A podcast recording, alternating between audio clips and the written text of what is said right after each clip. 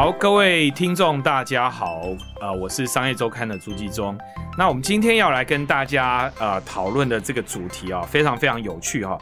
它呃有一点创业的味道，有有创业的故事在里面，但是也跟现在时下最夯的 ESG 是有关的哈。就是诶，我们如果要用永续来弯道超车的话，你到底该怎么做？那这些做法，你很可能对每一个公司来讲，你一定要有一个 ESG 的策略，你要写出一份好的 ESG 报告。诶，那问题来了，好的 ESG 报告到底要怎么写？好，我们今天就请到一位超强的达人哈，我们的这个领导力气管的王胜元总经理要来跟大家分享。啊，胜元跟大家先打一声招呼好吗？Hello，大家好，我是领导力气管的王胜元，很高兴今天能够在这边跟大家见个面，然后跟大家分享一些业居的相关的薪资或相关的讯息。好，胜元很年轻哈，他这个诶才四十出头。好，四十出头岁，但是他这个公司已经创业十几年了。哎，领导力气管顾问公司，虽然可能各位你可能没听过，可是他在呃台湾的上市柜这个做 ESG 的这个领域里面，他算是很有名的一家公司啊。因为他二零零九年就创立了这家公司。哎，那我就很很很想就是先跟盛云聊一下，你怎么会在二零零九年就发现了 ESG 的商机？因为我们看到。呃，ESG 这两年蓬勃发展，企业大家都在想说啊，我要来写 ESG 的报告等等这。可是，在二零零九年的时候，那时候我记得没错的话，大家企业都在放无薪假，那怎么会你在那时间点就想到可以从 ESG 的领域去做创业？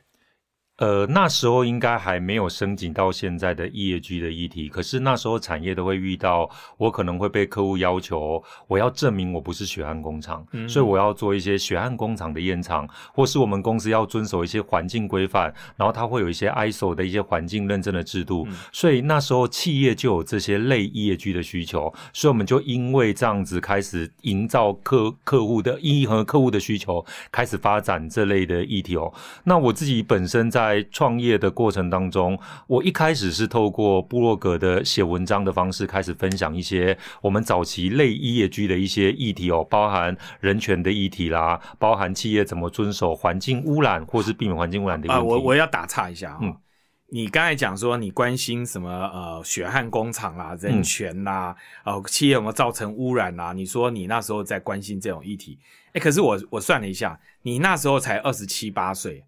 二十七八岁的意思就是说，你从大学毕业没几年，对吧？那如果还那时候还要当兵啊，这这之类的，哎，那你怎么会去关心到这种议题呢？你是什么天生的人权分子吗？还是什么？你对人道关怀有这么注意吗？应该是说，我对产业的研究，从我研究的时代就特别对这个产业的议题特别有兴趣哦。产业虽然要呃顾它的品质，让它的经济效率提升，但是产业在那时候包含呃，我们看到。Nike，我记得是在一九九几年代就有血汗工厂的事件，然后他们开始去关注它的供应链到底有没有善待劳工的事情。这类事情，我觉得未来在现在这个时间点，我的看法是对的。所以你是从学生时代就真的对这个议题有点兴趣，对，有一些这样的一个兴趣。OK，那后来呢？后来你怎么会把这个变成你的创业的开始？这个就要在创业的观察力里面可以知道，当企业开始被国际关注这些事情，你有观察到这件事情，那它一定有一些需要合规的要求。那这些合规要求，以我们这个呃验证的一个领域来讲，它一定要申请一些国际的认证。可是这国际认证，它如果要符合这些国际认证，一定要有教练者。所以我就切入了这个领域，去引导企业去符合这些国际的要求规范。好，那你说验证领域，嗯，你怎么会接触到？验证领域，这你的背景，你要不要跟大家？我我的第一份工作是在一个我们应该算是本土的外商，叫法国标准协会。那这个协会里面做的就是现在大家可能有听过的一些 ISO 认证。那 ISO 有很多不同的一个管理领域的认证，包含品质的认证，像六个 C 格玛啦，或是 ISO 九千的要求，或是我要在食品业认证，我有 ISO 两万的要求。那如果我在环境类认证，它就有 ISO 一万四的认证。这些要求都。都是现在企业必须要去面对的一些国际的合规标准。嗯哼，那那好，OK，你在标准协会接触到这些，然后你又有一个敏锐的观察，你自己在学生时代又注意到说，哎，企业一旦有一些议题被关注到国际大厂，那这个可能跟你的订单有关，嗯，所以你就开始呃关注到这个领域。对，那我的应该是说，如果要去呃谈这个议题，我应该从我的。再下一份工作来谈，我那时候在一间呃台湾的知名的电子软软板厂，叫台军科技。那我在那边对，然后我在里面担任品质工程师的角色。那那时候我就接受到很多他们那时候的客户哦，那时候很有趣哦，因为其实。台俊就算接到 Apple 客户，他要称 A 客 A 公司，所以我们在里面都称 A 公司。A 公司就有一个很明确的供应链的指导办法，要求供应链一定要遵守某些的议题，里面就包含有人权的议题，包含环境议题。这也增加我在未来在创业之后，知道企业必须要面临这些国际的规范要求。OK，好，所以呃，因为你在台俊的这个工作经验，事实上你就接触到国际大厂，事实上他在给代工订单的时候，他其实有一些。规则有一些规条你必须要遵守，那所以可是台湾的很多企业可能是根本搞不懂的。嗯，那你原来就是一个品质工程师，哎，结果你怎么会来创业？哎，我觉得你如果没有创业的话，你到现在你可能还是在电子大厂里面做一个屏保主管吧。嗯，好，可是哎，你居然创业了，你怎么会走上创业这个机缘？创业一定有很多的理想。我的当初创业的第一个动机哦，就是我觉得台湾当初我要学习这些国际规范，它的讯息太慢，所以我开始写我自己的部落格，开始把一些国际的资料写出来。这是我的创业第一个契机。我开始有了部落格，开始有了受众。所以你在当工程师的时候就开始写部落格。对，我开始分享我自己学习的专业知识。对对对。OK。那当然，第二个压垮压垮我想要创业的第二个理由是。没有，因为挑起你想要创业，不是压压垮我最后一个创业的一个，让你决定离开职场的最后一根稻草。对，哎，那这个也是我当初的压力，就是刚好遇到了二零零八年的金融海啸。是，所以金融海啸，我记得那时候在电子业，就是呃一个礼拜工作五天的时间，大概有两到三天你不要排五星假，我就有更多的空档想我未来的方向。啊，OK。好，所以你就一直写部落格，然后反应怎么样呢？呃，反应还不错。我大概一天的呃有效受众，我那时候是用雅虎部落格来写，那么冷门的议题，一天大概就一千多人的那个浏览率。我每次写完文章，我就会去看我的浏览率，然后一天有一千多人，我还觉得还蛮满意的。在那时候，好，所以我们我们回溯一下那个情况，就是公司叫你放无薪假，嗯，好，那可是你在那边写部落格，你你觉得这是一个很冷门的议题，嗯，但因为跟你的工作有关嘛，可是你写的时候。丢到雅虎的部落格上，哎，居然每天会有上千人来看，那就表示跟你有同样问题的人不少。对，而且甚至来问你问题，嗯，所以那问题问多了，你干脆就创业了。对，我就变成咨询师，因为免费到最后我就要收费了。哦，OK，好，哎，所以写部落格是有好处的，而而且这个专业哈。可以透过这样数位的工具，你反而侦测出市场的需求。OK，那你创业的时候，你创业开始的时候，你锁定的是怎么样？你怎么去设计你的这个创业的方向？嗯，然后到现在跟那时候有什么差别？嗯，我创业的方向，当初我的设定方向，我可以分享一下我的创业的呃呃捷径哦。我当初的创业其实在高雄。嗯，然后我写完部落格之后，当然有一些高雄的厂商，他会觉得，哎，我如果没记错，台剧应该在高雄，对不对？对，我就是在高雄。然后我在高雄开始创业之后，为什么选择高雄创业？当然我的地缘关系在高雄，但是大家可以想一件事情：如果我的当初的商业模式在台北，我可能面临到更多的竞争者。嗯那如果我在高雄发展，我可以很快的接到，我从中小客户开始接，然后开始有一些中小客户有开始有的盈利基础之后，我开始有一些大型企业开始找我。可是如果我在台北一开始方创业，应该不会有大型公司找我 consultant。OK，所以我在高雄有了大。大型企业的 consultant，我容易可以把这个成功经验复制到台北。所以，我如果我当初的选址选在台北创业，我可能现在公司没办法一快一下快速的发展到现在这个规模。OK，所以我们可以整理这个呃这个盛源的这个创业守则第一条：挑一个冷门的议题，在一个比较不热闹的地方来开始创业。那为什么呢？因为你这样竞争者反而少。但实际上，你知道有很多的需求在，为什么？因为透过网络，你知道这些需求，所以你掌握真实需求。既然有刚需，那我就找一个不是很热闹的地方开始创业，然后慢慢的，我的客户就一个一个就滚雪球一样开始滚动。嗯，OK，那你那时候创业的时候，你提供的服务跟现在的服务有什么差别？嗯，我先回应一下前面一个问题，不然大家听众会误解。高雄不是一个不热闹的地方，我们我们高雄其实应该是说产业比较封闭，是。所以当你今天分享讯息的时候，高雄的南部的乡亲一定很想学习，可是以前学习管道透过台北比较少，所以我们如果在高雄可以创立这样的公司，他们可以就近提供服务，所以我当然可以获得高雄的一个。呃，好处那我觉得高雄的城市规模很适合当一个试验场，它有一点中型城市的规模，可是它又有国际的相关的需求，所以它是一个很好的试验场。这是跟第一个分享一下，让大家不要觉得我们真的认为高雄很很很那个。那第二个我们。当初我发展的这个品质领域哦，因为现在越来越多的公司会往 ESG 的方向走，所以我们开始从二零一四年，我们就开始接了。我记得第一间接 ESG 的公司是兆丰金控，那时候因为我记得那时候的他们兆丰金控的呃那时候的 CSR 或那时候叫 CSR 的部门是刚好就是周美青女士，嗯，就是那个前总统夫人，前总统夫人，然后她想要在兆丰金控做一些 CSR，那时候法规都还没要求做 CSR。她就找我们去做了一个 CSR 的报告书，所以她也是透过网络认识你的。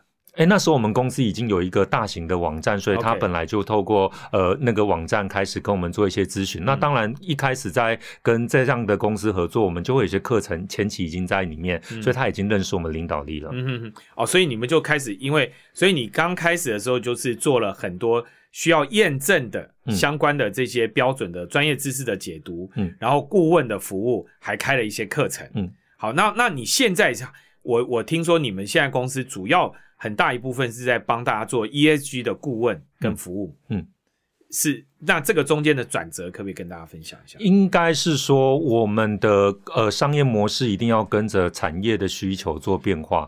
那我们公司现在目前当初的辅导领域最多的是在 ISO 认证的部门。那现在 ISO 认证部门还在，可是因为现在同样的客户他会有 ESG 的需求，所以我们一定要帮客户晋级我们的服务项目，要有 ESG 的服务项目出来。那因为我们公司在产业本来就跟企业连接很深，所以我们很早期就知道客户。有业居的需求，所以我们在二零一四年就开发了业居的相关的 consultant 的资源，那包含我自己的进修，然后也包含我培训了很多我们公司的同仁在业居领域这一块，所以当然我们公司在业居的发展也会走得比业界还更快一点点。OK，我听说你们公司有四十个人，那像。我想做 ESG 一定要有永续管理师。嗯，你们有多少个永续管理师？我们现在永续管理师的职缺目前大概十几位。那因为我们今年大概市占率，按照我们目前的出估，我们大概全台湾每十五本。永续报告书有一本就是我们公司做的。那因为这个趋势，按照大家已经对这个业界的趋势了解，不管是法规或是客户的要求，明年的报告书一定往往上成长，有可能二十趴到三十趴，所以我们公司的人力也要跟着成长十趴到三十趴。OK。哎，所以你们做的可能比很多会计师事务所做的还多。呃，应该说我们的领域不一样，那呃，我们接的客户也不一样，因为有些四大会计事务所，它可能会连同呃财报、年报的一些诊断来发展它的业绩报告书。那我们公司从 ISO 验证领域在帮企业发展业绩报告书，客户的需求不同，我们的客群不太相同。OK，那等于是说，即使客户。呃，每一家上市贵公司，它可能都需要呃会计师帮他做财报的签证，嗯，然后他的 ESG 报告书有一些也需要做签证嘛。好，那可是呃，虽然你不是从签证的角度切进去，但是他可能因为你还有其他的顾问服务，嗯，所以他因为这些等于是你在会计师事务所以外。的第三方的意见就对了。呃，应该是说，呃，四大会计事务所他们可以帮企业签发他们的永续报告书。那四大会计所也有一个比较特殊领域是，那他也会协助企业如何撰写业绩报告书。那我们公司的顾问属性比较像是我们去辅导跟诊断企业如何做永续跟发表报告书。所以在这个方向的业务是跟四大是雷同的。可是我们并没有四大可以合并去帮企业确信报告书这个业务。那我们现在目前的确信报告书，在一般现在目前的业界会用一个 A 一千的标准。那这 A 一千标准需要找民间的认证单位，像 BSI 啦、SGS 这样认证单位。那四大会计事务所它做的是确信，所以在这两种的不一样的服务里面，可能会有不同的客群。OK，好，那呃，你刚才讲到揭露哈，我想这个今晚会，因为它这个呃永永续的这个这个这个政策，它一直推动哈，就是好像已经。现在已经到了三点零了哈。那这个三点零呢，里面它就有特别规定了，就是说，哎，明年开始。好，就是呃，大家这个好像有有一类型的公司啊，都要揭露它的这个有关碳排的这个跟气候风险相关的这个部分。那未来的话，就是包括二十亿股本以上的公司，你都要揭露。所以它这个揭露被要求要符合揭露的公司是越来越多的。好，那这些揭露的相关规定到底对企业有什么影响？你可不可以跟大家分享一下？我先从数据跟大家做个分享哦。如果按照，因为金管会是要求明年开始，二十亿以上资本的公司都要发表报告书。按照金管会的规定，二零二三年开始，哈，上市贵公司里面有有一部分的公司，它就要揭露它跟气候风险相关的这些碳盘查啊等这些数据。可是未来就是甚至。连二十亿股本以上的公司，它都得要揭露，所以看起来是越来越多的公司，它要揭露跟 ESG 相关、跟气候风险相关的这些资讯。那这些揭露的政策跟一般的企业到底有什么关系？是不是你跟大家分享一下？我想，我们从数据来分析一下，二零二三年我们就有二十亿以上厂商要发表报告书。嗯，所以从这个数据来看。二零二三年发表报告书的总数应该会达到八百间以上。我们现在全台湾大概就一千七百间的公司，所以会有一半的公司在二零二三年就发表报告书。所以另外一半没有发表报告书的公司压力就很大。嗯，这一定会预见。那所以这些公司是不是未来它一定要立即开始发表它的永续报告书？是。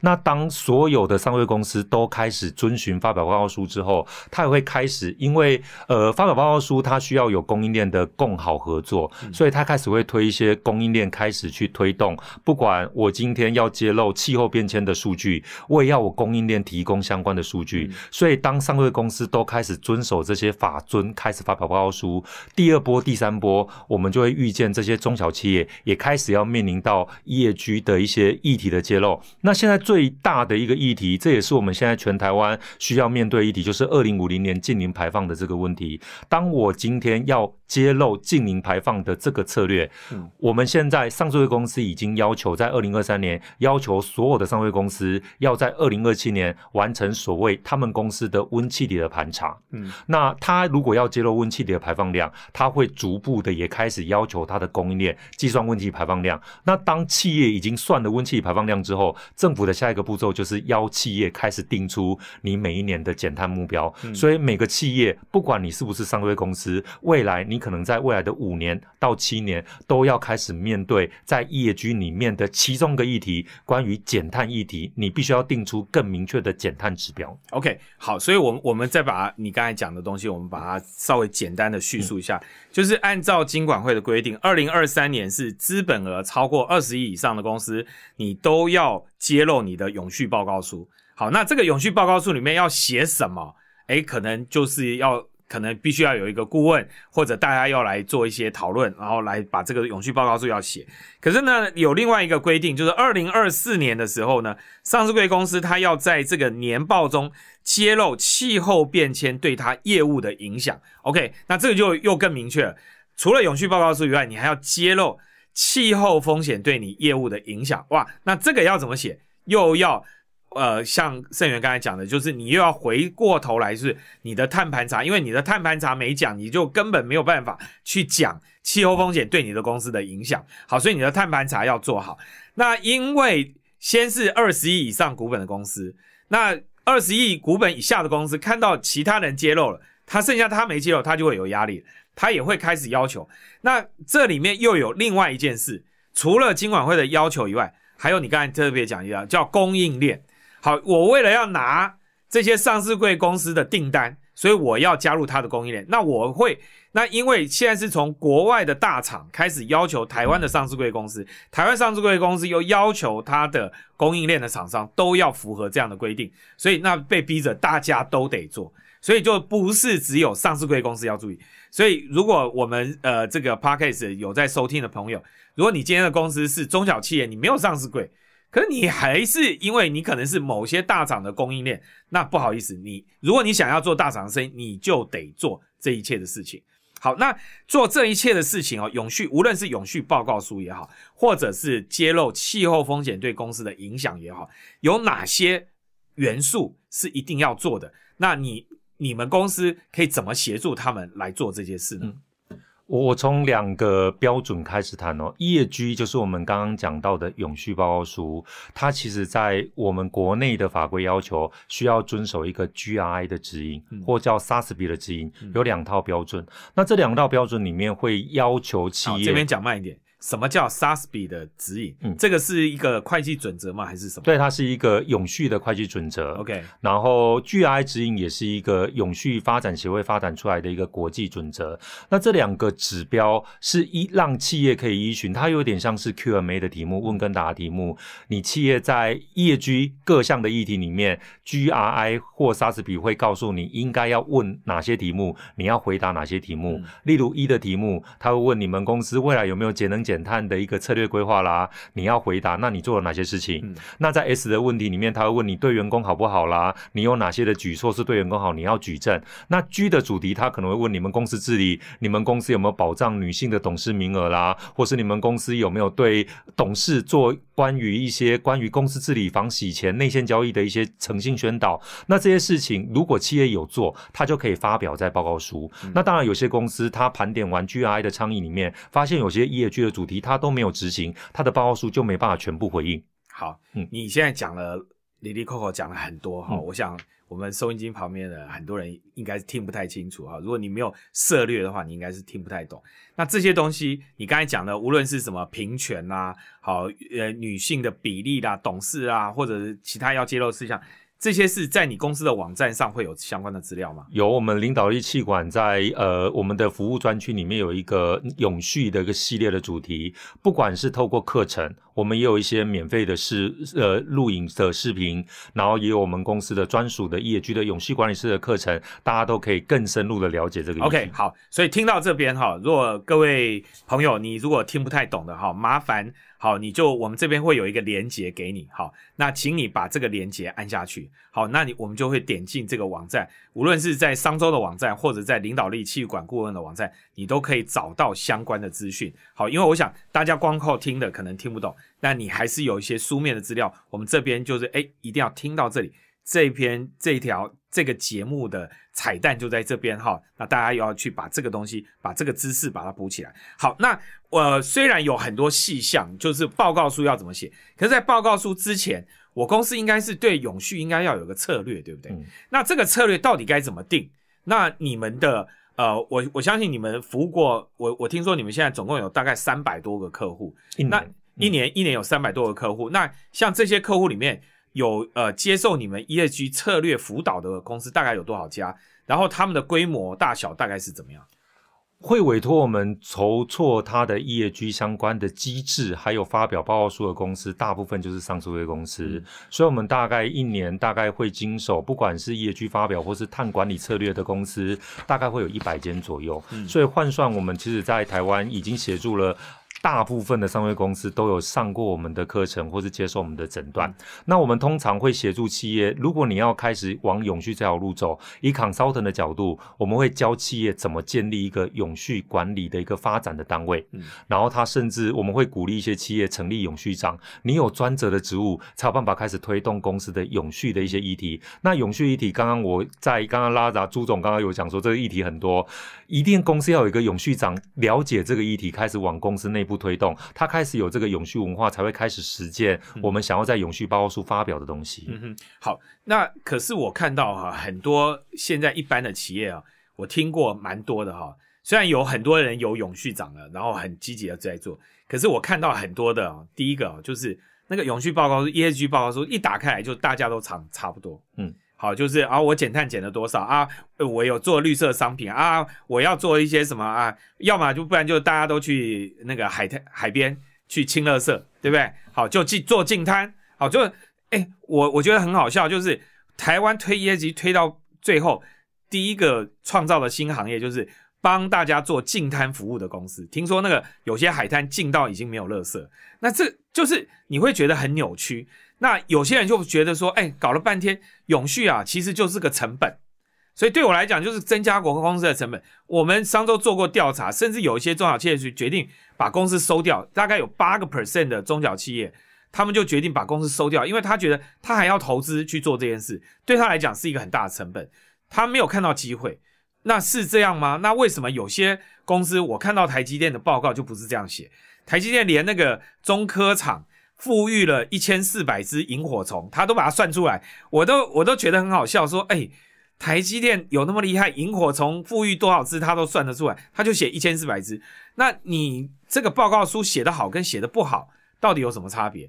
然后那企业到底要对你？到底它这是一个做永续，到底是你的成本还是你的商机？你到底应该怎么看？嗯，如果我们从国际的标准趋势来看哦，企业会想要做业绩报告书有两个目的，第一个目的是国外客户的要求，国际客户的大型品牌客户的要求。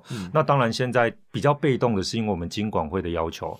那这两个议题都。证明了一件事情，就是 GRI 也好，或是 SASB 也好，是在帮助企业盘点他们在永续力足不足够。嗯，所以有些公司短期哦，他会为了想要得到好的成绩，所以硬做刚刚朱总讲的活动。我只要盘点这些议题，我都做到，我就自我满足，说我的业绩应该全部的议题都收集起来，我可到分数。但是我觉得业绩应该是要被内化的。所以当我今天第一年开始去符合国际规范去做一些永续的事情，做着做着，如果公司开始有一些永续的创意，搞不好它可以发展出他们公司的新的商业模式。像我觉得欧莱德就是一个不错的公司了。他们知道 ESG 是一个现在的趋势，那我干脆将商品设计，包含我的商品行销，都从永续力来包装，让我们的商品非常的绿，非常的环保，大家会认同我。他就炒出了他的商业模式。所以我觉得 ESG 现在是国际的趋势压力。可是如果大家可以透过 ESG 学习，找到自己的商业新的模式，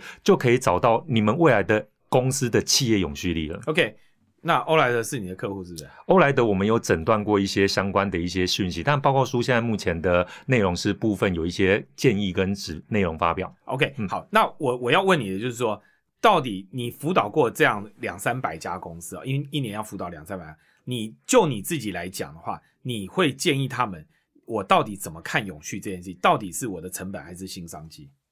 以我们顾问的角度，我们一定要站在鼓励的角度。我们不呃不不可否认的，我们才辅导企业的过程当中，也有企业会认为他就是为什么要做业绩？可是通常在顾问为什么他们会找顾问进去？就是我们可以从这个业居的呃很沉痛的过程当中，告诉他应该要怎么转型，去从业居找到新的商机。所以我们认为，我们自己辅导的公司也开始做了一些积极转型。不管有些公司是从业居开始去学习他的企业的组织文化的提升哦，像我们最近有一间企业本来不喜欢运动，可是他补助了很多运动赛事，然后结果我就建议他啊，既然你补助运动赛事，为什么你不鼓励员工多运动？结果他。有译文去报告书之后，让员工有了运动的风气，这也是从可以从业居报告书里面去提升不一样的组织文化。所以从不一样的业居的角度，你可以看到公司可以创造的，不管是新的组织力或是新的商业模式，我觉得业居可以帮助企业开始学习永续。OK，好，那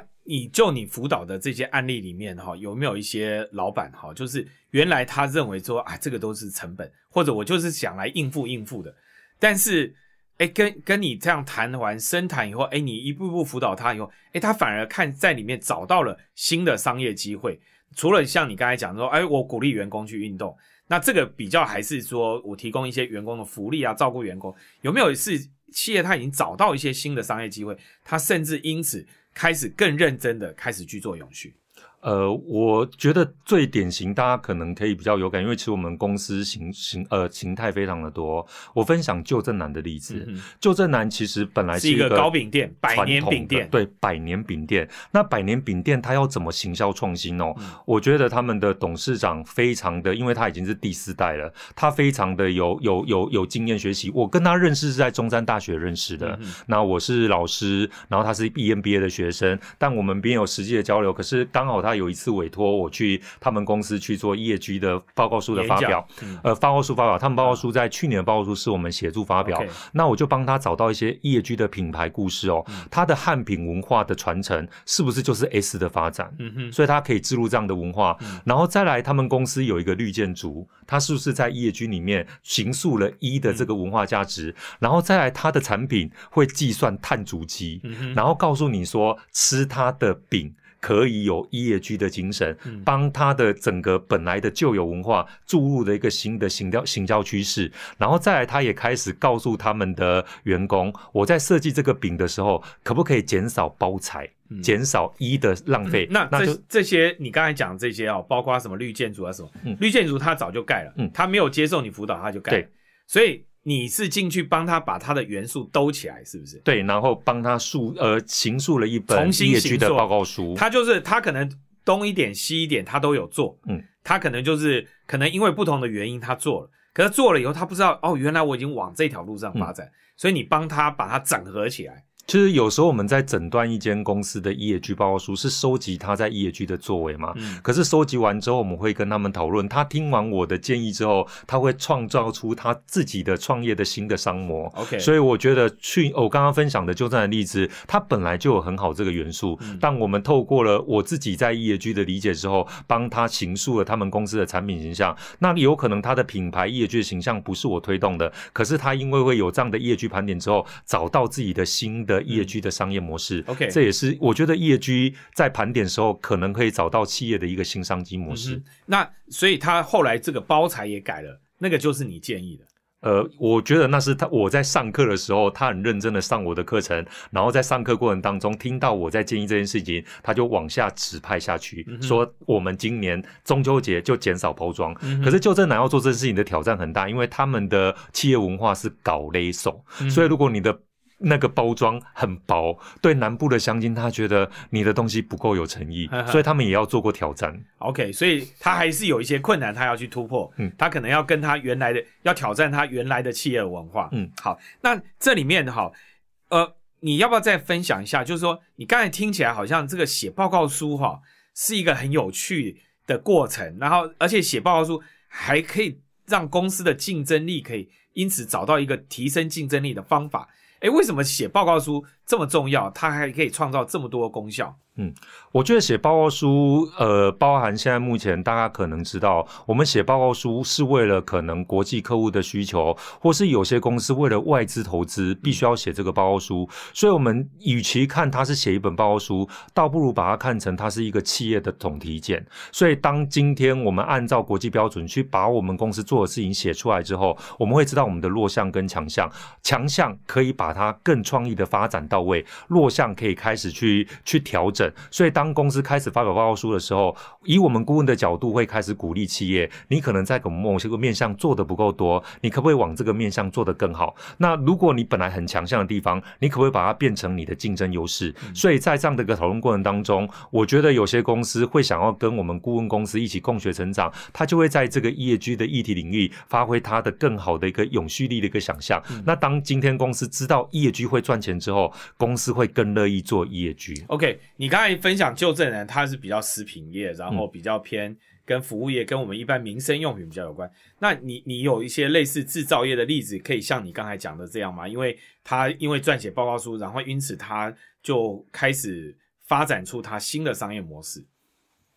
呃，应该是说我们可能可以帮助企业发展，可是企业本来就有这个底子哦。我分享一个呃奇美实业的例子，奇美实业是大概二呃三年前就委托我们跟他一起讨论，写出一本永续报告书。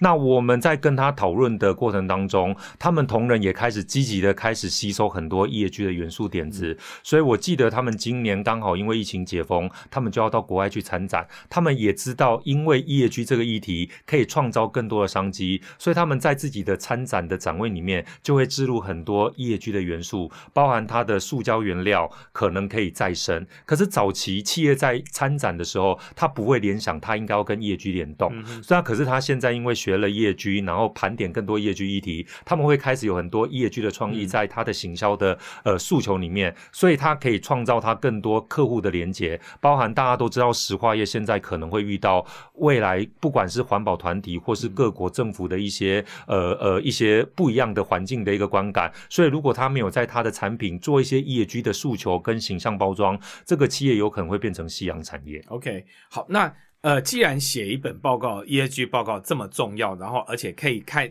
看来看来可以帮企业带来蛮多的机会。那我不知道你观察这一两年哈，企业在写这个 ESG 报告或者在做揭露的时候，有没有一些新的趋势？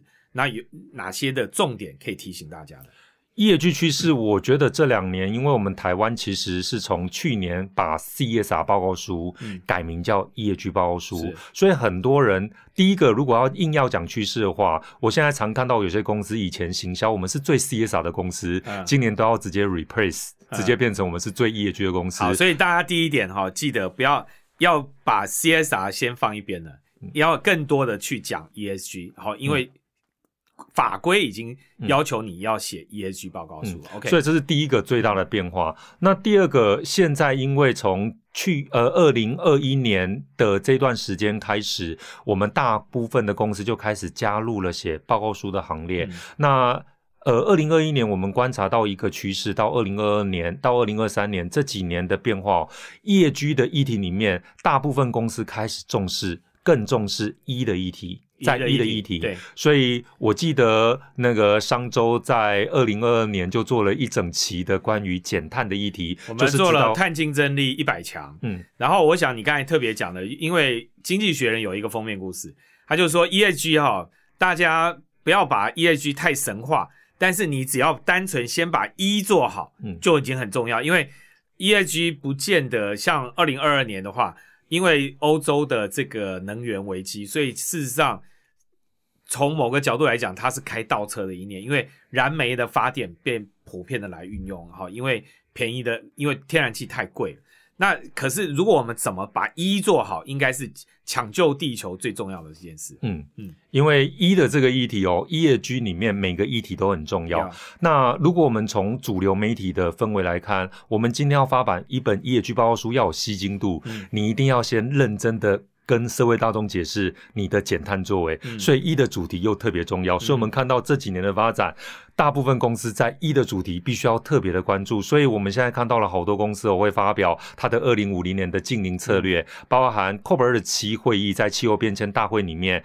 有一个结论，就是企业现在很多企业都在发表二零五零年近零的路径。可是，如果你要有效达到近零，请你先写出来你的短期跟中期的路径是什么。你不要写一个很远的路径，你要告诉大家，二零二五年你要减多少碳，二零三零你要减多少碳。如果全世界制造业，各个大型的企业、小型企业都可以减一定的温室气体的排放量，我们二零五零年全世界就可以达到净零目标，我们人类就可以有更好的生存的空间了。好，你你辅导这么多两三百家公司，你有多少公司哦？它一定都可以写得出。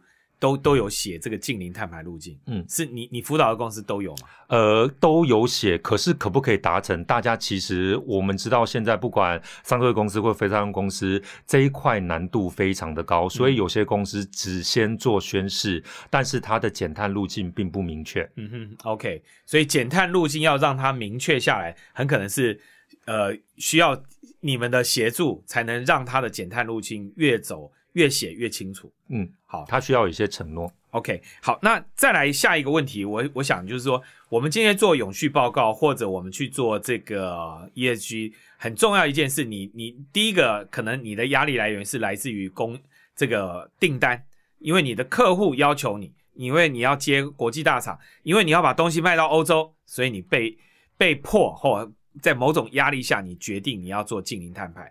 可是这个除了客户来自客户端以外，很重要啊。另外一个端就是应付这个法规，然后因为法规也做了这样要求。可除了这两块以外，其中还有很重要一块是你的员工。那你的员工必须要真心相信，所以这个又跟企业的文化有很大的关系。所以你等于是呃，不只是做一些呃，把一些呃门面或者是一些法规、一些有效的规定要把它做出来，或者你要。扭转行为，最终你是要导让员工也真心相信，然后他才能够在里面去创造更多的啊符合业绩的这样的一个行为。所以这样的一个企业文化，呃，以你们的辅导经验，呃，要怎么做，或者是说它最难的地方在哪里？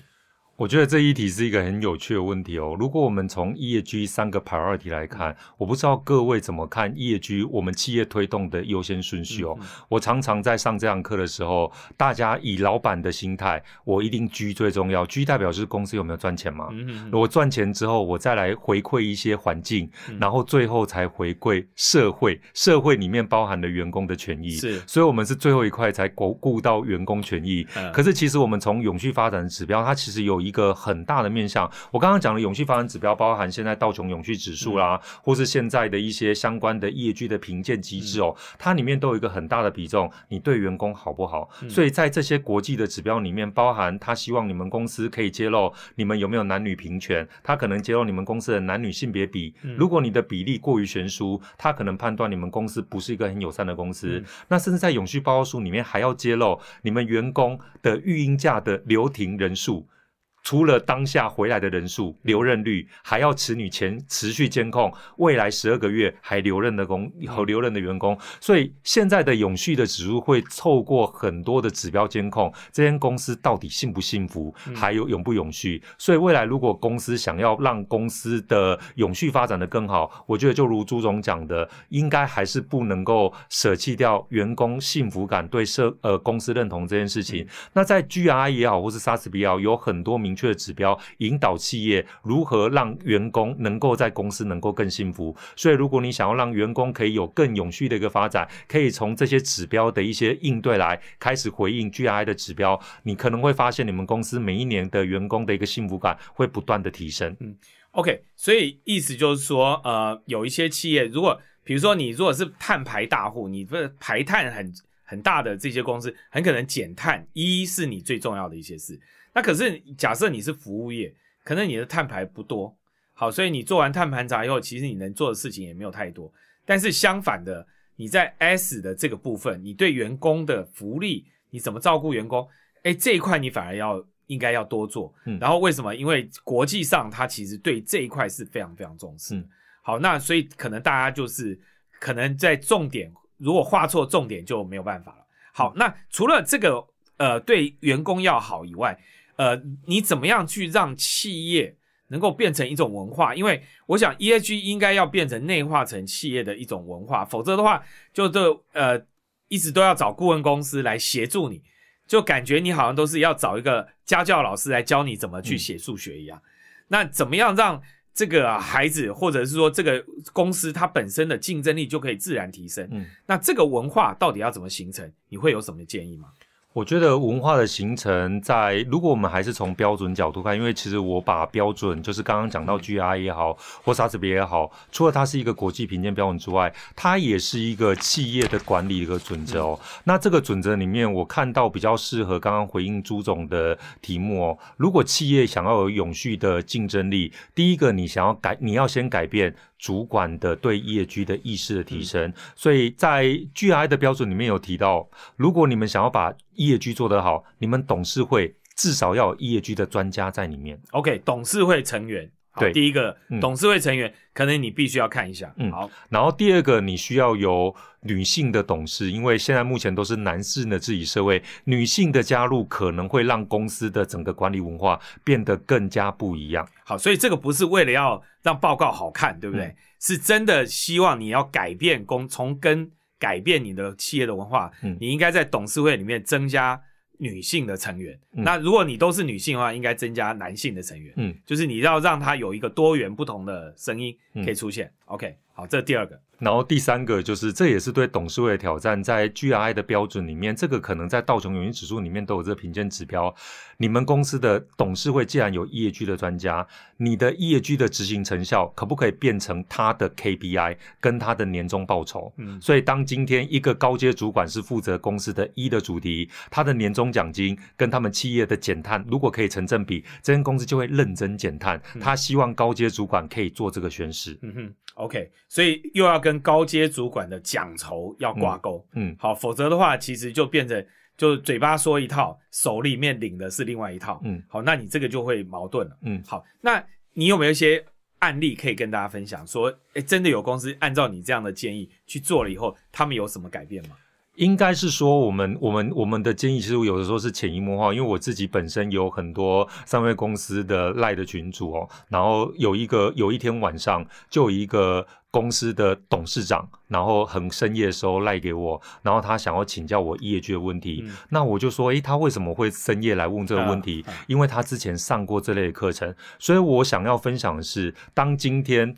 更多的董事已经了解业绩之后，他会觉得这议题对他们公司很重要。当公司的老板开始重视这件事情的时候，他会很想要马上知道这事情的解决方案。那当他想要解决这件事情，公司就自然而然开始推动业绩了。所以，我们从管理的层次来看，当高层有宣誓。底下就动起来，那当底下跟高层都有这共识，公司就开始有一些业绩文化出来，所以我们的业绩有可能是从高层往下推下去，或者是员工和客户觉得很重要，不许我们的董事会或是我们公司的高层管理阶层开始重视这个议题。所以我觉得看到现在目前趋势，不管是金管会的法规要求，或是我们台湾的一些呃大型企业它被客户的要求，我们台湾其实蛮多上市公司已经有业界的意识，不管是员工阶层或是。我们的管理阶层，那讲到更更进一步，我们台湾的一零八课纲对中小学生的教育也很早就在教 SDGs 永续发展指标，所以连小学生都知道永续议题了。所以我觉得永续现在已经是个全民议题了。OK，好，所以连小学生都知道，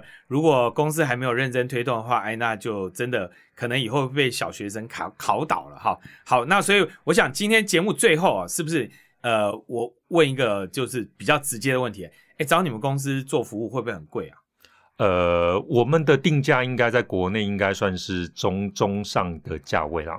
那当然，价位决定了我们的服务力。我们有专业的 consultant，像我自己本身就是专业的讲师 consultant。那我们公司有呃永续管理师，然后我们甚至在写报告书，我们还有一些相关的美编或是编辑的服务。所以，我们公司可以提供比较一条龙的服务，让企业直接委托我们案子，可以帮你们，可以公司可以推动更多的一个永续力的提升，还有。顺利发表一本合规，不管是客户要求或是呃政府要求的一本报告书。好，那那那我再问一个比较直接一点的问题啊，这个行业会不会又像这个很多，比如说像会计师，对会计师老实说，它其实是一个应该过去应该是一个很高贵的行业，可是现在已经杀价杀到那种几乎是要血流成河啊。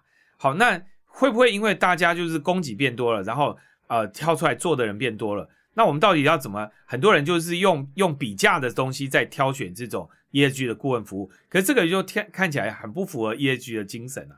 那所以你你怎么看这个问题呢？我觉得呃，服务我们应该怎么去挑选？呃，我觉得应该还是第一个，呃，以挑选的角度，我们还是知道这顾问公司有辅导过哪些类似的企业，这可能是一个指标的内容。但是不可否认，呃，我们现在目前的这类的行业，呃，因为高度的专业性，所以其实可竞争的行业并不多。那因为这个领域包含我们刚刚讲到，你需要有议题的倡议，甚至我们公司还。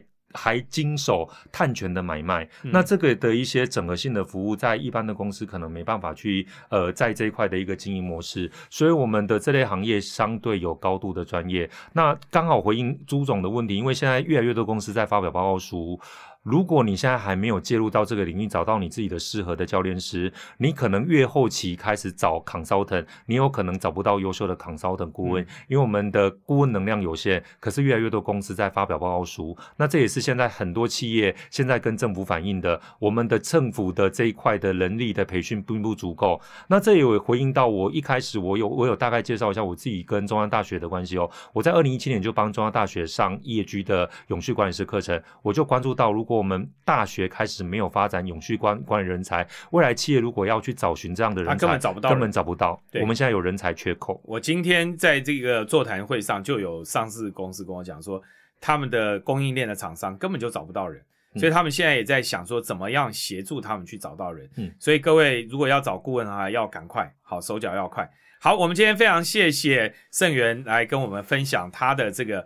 ESG 的创业经验，好，那也希望呃从这一集的节目当中，大家对 ESG 的报告书要怎么写，然后怎么去决定公司的 ESG 的策略定位有一个更深刻的了解。也希望大家呃能够跟商周一样，我们希望与永续者同行。我们期待各位都成为在永续的路上，我们大家可以一起发展。那所以，如果各位你有任何的问题，欢迎你 Google 商周 ESG 与永续者同行，你就会看到我们的网站，你可以进来我们的网站里面。那你也可以 Go Google 这个领导力气管，好，领导力气管，好，然后看到盛远他们在他们的这个网站上面也揭露了非常多的跟 ESG 相关的这些啊资料，可以当供大家参考。好，谢谢大家。拜拜，谢谢。